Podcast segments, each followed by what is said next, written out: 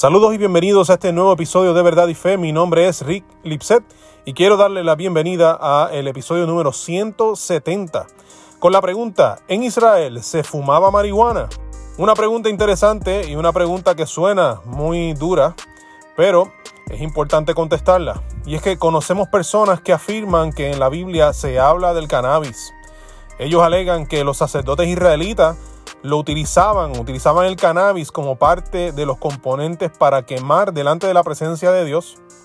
Esa premisa concluye que los sacerdotes estaban borrachos por la sustancia al encenderla en fuego para adorar a Yahweh, a Jehová.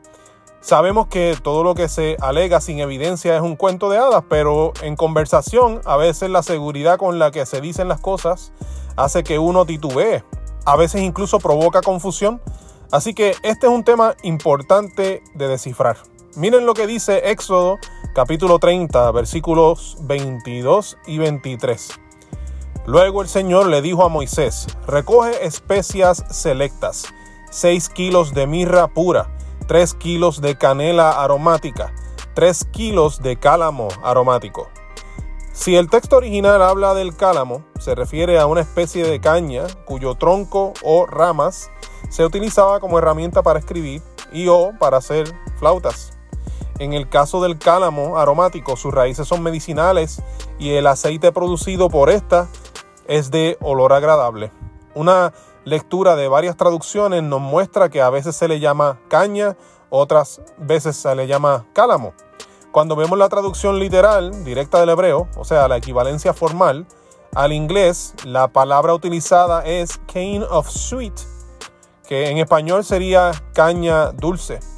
De ahí que en la nueva traducción viviente dice cálamo aromático que es la variación de la especia cuyas raíces son medicinales y aromáticas. Es importante conocer que no es el único pasaje bíblico donde se hace mención al cálamo aromático, o sea que ahorita leíamos, leíamos Éxodo capítulo 30 versículos 22 al 23, pero ese no es el único lugar. También vemos referencia en Cantares capítulo 4, versículo 14, en Ezequiel capítulo 27, versículo 19, y también en Isaías capítulo 43, versículo 24. En el original, en el, en el caso de Cantares, la palabra que se traduce al español es canela. En Ezequiel la palabra es caña y en Isaías, pues habla del cálamo aromático o de la caña dulce. Algunos académicos, como el doctor C. Crichton en el 1903 y Weston LaBar en 1980, concluyeron que el texto ha sido traducido incorrectamente y que la palabra real que aparece, comúnmente traducida como caña o cálamo, es en realidad una palabra la cual etimológicamente se conoce como cannabis. Incluso han hecho la conexión con el hashish árabe, que es una droga de la familia del cannabis la cual hoy día es vista como una droga recreacional. Ahora, la académica judía, que también es filósofa y rabina, Diana Villa, afirma que luego de sus investigaciones halló que la traducción que usan para llegar al cannabis es errónea. Ella cita los escritos del erudito Yehuda Félix, que se llama Biblical Vegetation o Vegetación Bíblica, publicada en el 1957, también cita a Nature in the Biblical Land, que es la naturaleza en la tierra bíblica, publicado en el 1992, y Spice, Forest and Ornamental Plants, o en español, Especias, Bosque y Plantas de Ornamento, que fue publicada en el 1997. Ella concluye que existen cinco alternativas para la planta en cuestión, pero ninguna de ellas es el cannabis. Incluso ella establece que la planta no existía en Jerusalén. Es muy probable que si el pueblo de Israel hubiese tenido acceso a esta planta, la utilizara para hacer telas. ¿Por qué no? Lo dudoso es asumir inmediatamente que quemaban la planta para embriagarse con el humo y su aroma. Incluso si los sacerdotes usaban el extracto o la misma planta en los altares, ¿cómo vamos a llegar a la conclusión de que la utilizaban como agente psicodélico o algo parecido? Parece ser que la posible ramificación de esta conjetura es llegar a la conclusión de que la comunicación con Dios en el Antiguo Testamento era a través de la embriaguez con alguna droga, cosa que pondría en duda la relación con Dios o incluso si existe o no. Quizás si esta visión es cierta, Moisés y los profetas alucinaban no veían o hablaban realmente a Dios, sino que interactuaban con su alucinación. No obstante, esto no explicaría eventos tales como la división del Mar Rojo. Recordemos que el relato bíblico habla sobre cómo el pueblo entero atravesó el mar dividido. ¿Acaso reaccionaron todos de igual forma ante el cannabis? ¿Acaso Moisés quemó el agente en cuestión en medio de la congregación mientras el faraón venía acercándose para que todos vieran la misma visión, incluyendo el faraón? Eso está muy dudoso. Un buen ejercicio sería tratar de explicar los sucesos bíblicos como meras alucinaciones, pero ¿cómo explica eso las reacciones de las personas testigos? ¿Cómo explica eso las repercusiones históricas para las que tenemos evidencia arqueológica? Miren, yo he tenido conversaciones con usuarios de marihuana que me han relatado que esta lo que provoca es relajamiento para algunos. Y otros me han dicho que eh, lo que le provoca es enfoque siempre dependiendo de la cantidad de consumo. Mientras más se consume, mayor relajación y menos el enfoque. Pero al preguntarle si hubo algún efecto psicodélico como drogas mucho más potentes y perjudiciales como el ácido, declararon que no. La marihuana no les provocó eso nunca. Por causa de esto, eh, indagué en forums del internet para ver, para ver qué alegaban usuarios de marihuana sobre la intensidad del viaje que les da cuando la fuman y lo que encontré fue que hay derivados que provocan algo parecido al viaje psicodélico, pero que el mismo viaje te inmoviliza.